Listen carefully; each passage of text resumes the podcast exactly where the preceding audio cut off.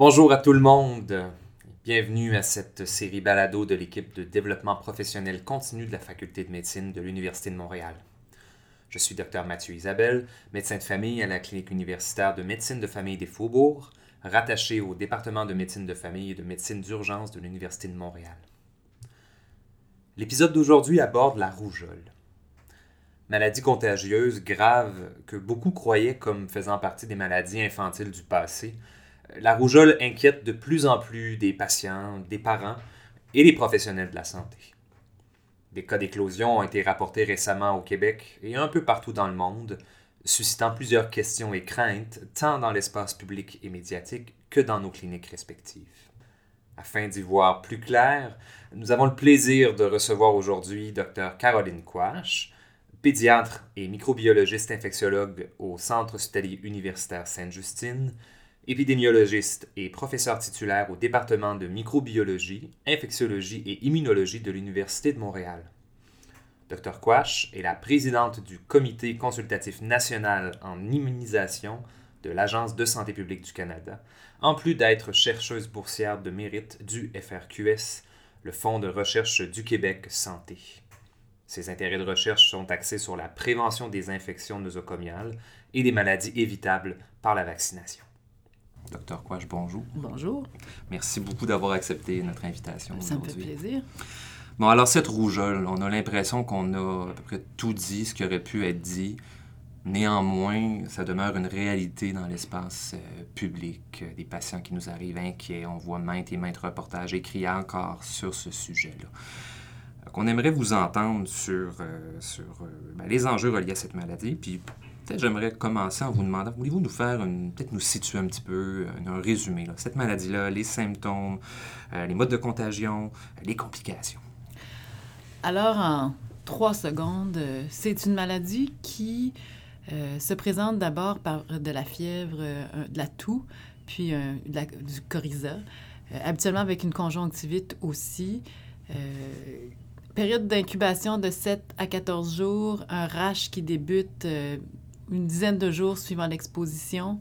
Rache qui commence habituellement au niveau du visage et qui descend euh, sur le reste du corps, rache maculopapulaire et de façon typique, euh, euh, les signes de Koplik, le signe de Koplik, les mm-hmm. espèces de petits grains de sel sur la muqueuse de, la joue à l'intérieur vis-à-vis la deuxième molaire. Donc, en gros, c'est ça.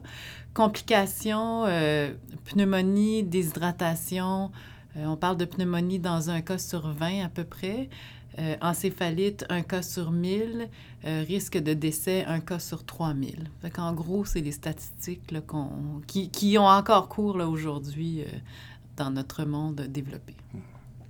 Au niveau des modes de contagion, on parle de propagation au niveau aérien, au niveau gouttelette.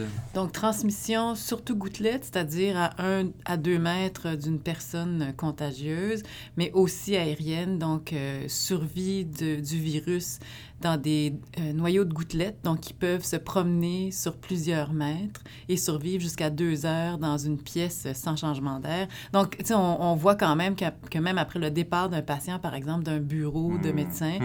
si la fenêtre n'est pas ouverte et s'il n'y a pas un renouvellement d'air qui est fait, le virus peut rester présent et donc contaminer les prochains patients là, qui pourraient rentrer dans la pièce. Très bien, excellent à savoir. Au niveau de la distribution épidémiologique de cette maladie-là, au cours des, années, on a l'impression qu'on en entend parler beaucoup plus dans les dernières années. Mais euh, qu'est-ce qu'il y en est réellement, tant au Québec, au Canada, puis à l'international? On a vraiment eu une augmentation de l'incidence de la rougeole au cours des dernières années.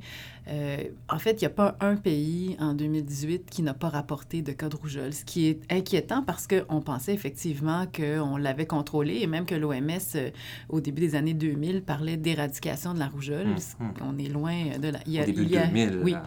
Et depuis ce temps-là, il, y a, eu des, hauts et des bas, mais on est vraiment dans, les, dans des années d'incidence élevées, euh, tellement que l'année dernière aux États-Unis, donc l'année dernière 2019, l'année en cours, il y a eu suffisamment de propagation locale pour que les États-Unis euh, aient peur de perdre leur statut euh, d'élimination de la rougeole, parce qu'il faut qu'il y ait s'il y a de la transmission qui se maintient localement pendant 12 mois, le pays perd son statut d'élimination de la rougeole, ce qui a un impact en fait sur tout le continent parce que chaque région de l'OMS a des, des objectifs ah, ouais. à atteindre. Donc avec l'éclosion de l'État de, de, New York et du New Jersey, on en est venu à trois cheveux là, de, de, perdre ce, ce statut-là. Finalement, ça a l'air de s'être contrôlé, mais il y en a partout. Euh, au Québec, on est rendu à 47 cas dans la dernière année, qui commence souvent avec une importation, mais où on a eu quand même de la transmission locale. Donc, ce qui veut dire que euh, notre population n'est pas protégée suffisamment pour prévenir les cas secondaires. Hmm. Intéressant. Justement, donc lorsqu'on parle de ces cas-là, euh, j'avais envie de vous rencontrer aujourd'hui pour qu'on parle un petit peu du pratico-pratique, du concret. On est en première ligne, qu'on soit médecin, qu'on soit IPS, qu'on soit infirmière clinicienne, peu importe. On est au sans rendez-vous, on est dans notre bureau et on a un patient qu'on suspecte de façon assez significative des symptômes compatibles avec une rougeole. Qu'est-ce qu'on devrait faire? Quelle serait notre approche à ce moment-là? Bien, déjà, je pense que c'est très bien d'avoir suspecté la rougeole parce que souvent, on s'en fait passer. C'est pas si évident que ça. Donc, déjà, de garder cette espèce d'index de suspicion où on se dit si ça ressemble à une rougeole ou même si ça y ressemble un peu moins, il faut y penser, c'est excellent. La première chose, c'est de mettre un masque sur la, sur la face du patient Mhm. assez rapidement, un masque de procédure, là, un masque chirurgical normal. Pas besoin de sortir une 95 pour le patient. Non, absolument pas. Donc, le masque chirurgical, c'est parfait. Ça va déjà couper les gouttelettes et donc diminuer la transmission. Si on peut le mettre rapidement dans une chambre euh, avec porte fermée, c'est encore mieux. C'est sûr qu'on n'a pas tous des chambres à pression négative dans nos bureaux. Donc, déjà, le mettre dans une chambre seule et essayer de passer le plus rapidement possible nos autres patients pour les, les, les envoyer ailleurs. Oui. Mais le patient avec la rougeole, je pense que le plus important, c'est de le diagnostiquer.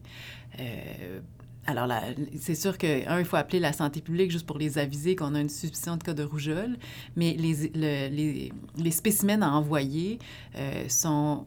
On peut faire euh, une rougeole IgM sur le sérum, euh, qui peut être euh, fait assez rapidement, Mhm. mais aussi demander un écouvillon nasopharyngé et une urine pour PCR rougeole. Euh, le laboratoire du CHU Sainte-Justine les font là, de façon quotidienne. On les fait même la fin de semaine quand il, y a des, quand il y a des demandes de la santé publique. Mais donc, ça va être coordonné avec la santé publique qui va les envoyer au laboratoire de Viro à Sainte-Justine pour être capable d'avoir un diagnostic parce que je pense que le plus important avant de se mettre à, à courir après tous les patients qui ont potentiellement été en contact avec ce cas-là, c'est de confirmer le cas. Mhm.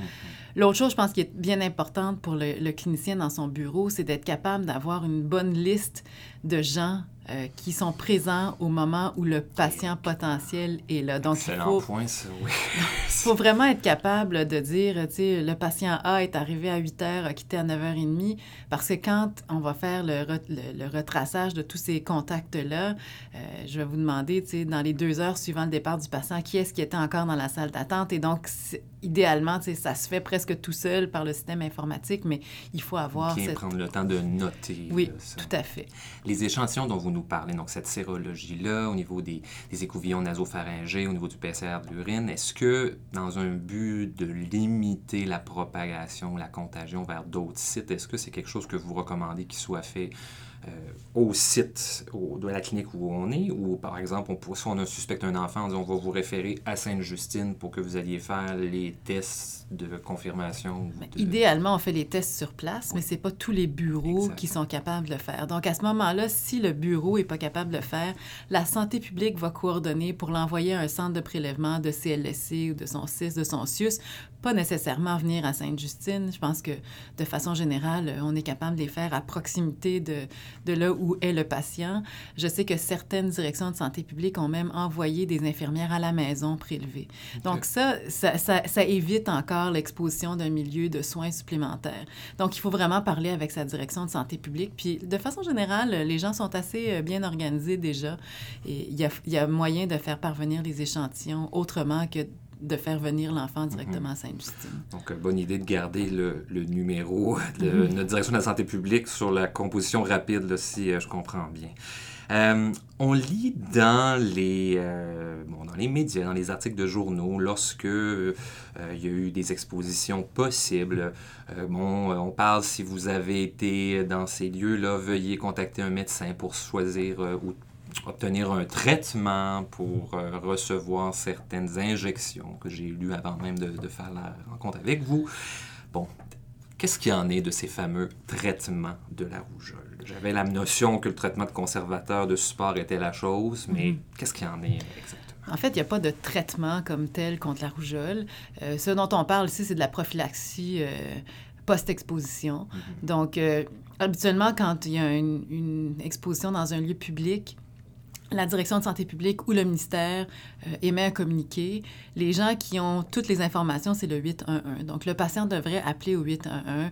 À ce moment-là, la personne euh, euh, qui répond au téléphone va avoir les endroits exacts avec les heures exactes et va screener aussi le patient en termes de facteurs de risque.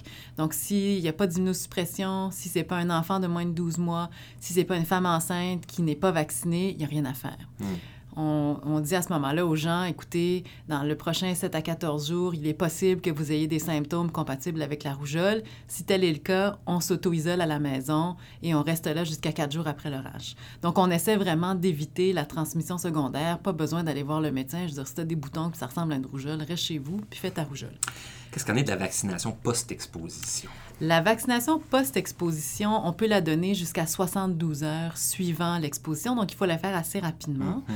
Autrement, il existe toujours les, les immunoglobulines IV ou IM qui peuvent être données.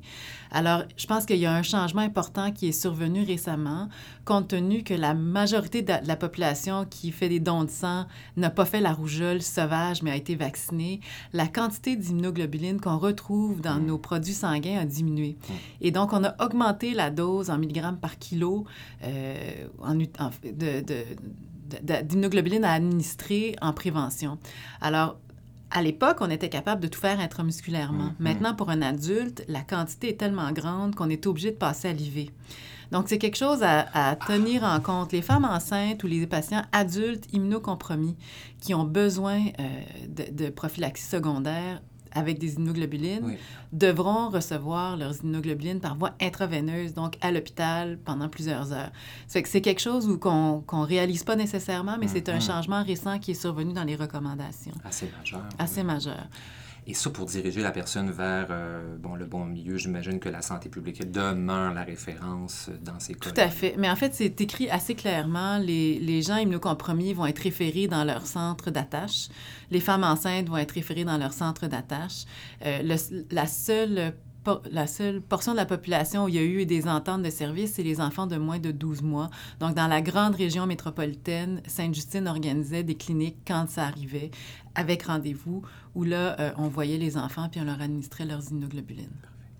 Très brièvement, j'ai lu euh, l'administration de vitamine A peut-être comme façon de limiter peut-être certaines complications. Qu'est-ce qu'il y en a? Oui, alors quand quelqu'un fait la rougeole, les recommandations, c'est de leur donner de la vitamine A.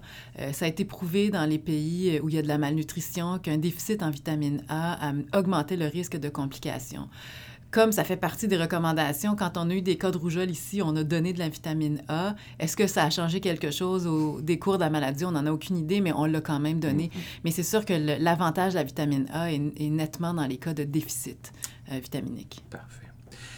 La vaccination. Oui. Justement, on en a parlé à maintes reprises.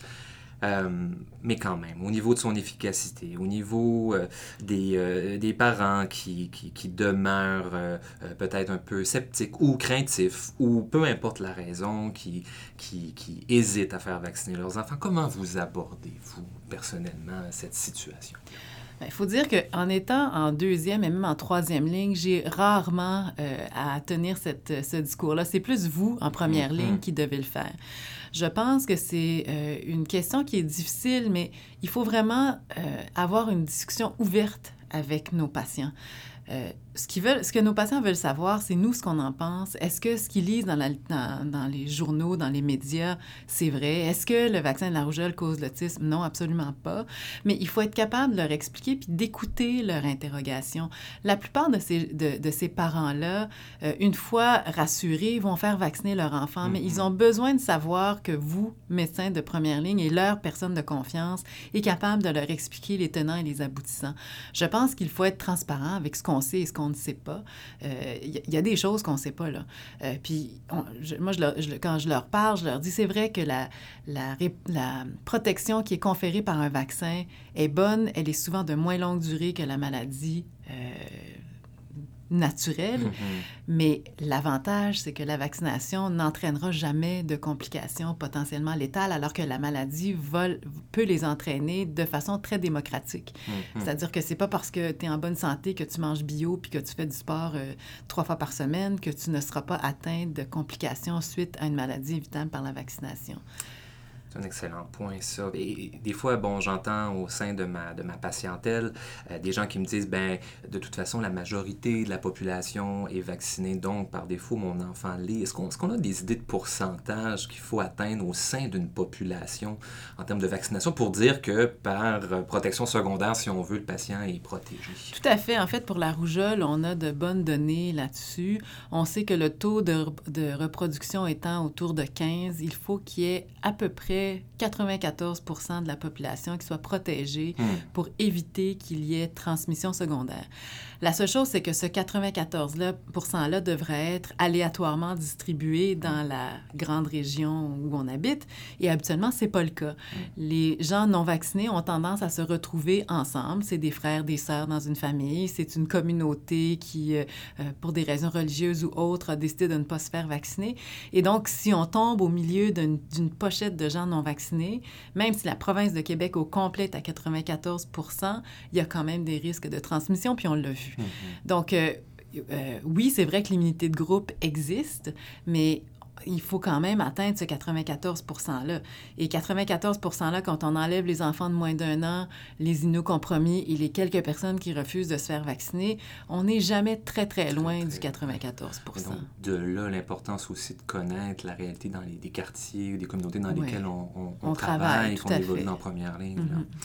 Mm-hmm une question que j'avais pour vous, c'est un patient qui m'a posé ça, euh, un enfant de moins d'un an, mm-hmm. avec les parents qui voulaient s'en aller euh, en voyage dans une région où la rougeole fait partie des maladies potentiellement euh, transmissibles. Donc, qu'est-ce qu'on fait dans le cas de ces enfants-là qui ont moins de 12 mois, donc avant la première dose du RRO selon le calendrier vaccinal? Bon, la première chose qu'on sait, c'est qu'en bas de 6 mois, la vaccination a une donne est, pas très efficace. Donc, moins de 6 mois, il n'y a pas grand-chose à faire euh, j'attendrai même avant de voyager. Mhm. Entre 6 et 12 mois, la question est intéressante. Oui, on pourrait vacciner. C'est sûr qu'à ce moment-là, ça prendrait quand même deux doses supplémentaires après l'âge de 12 mois.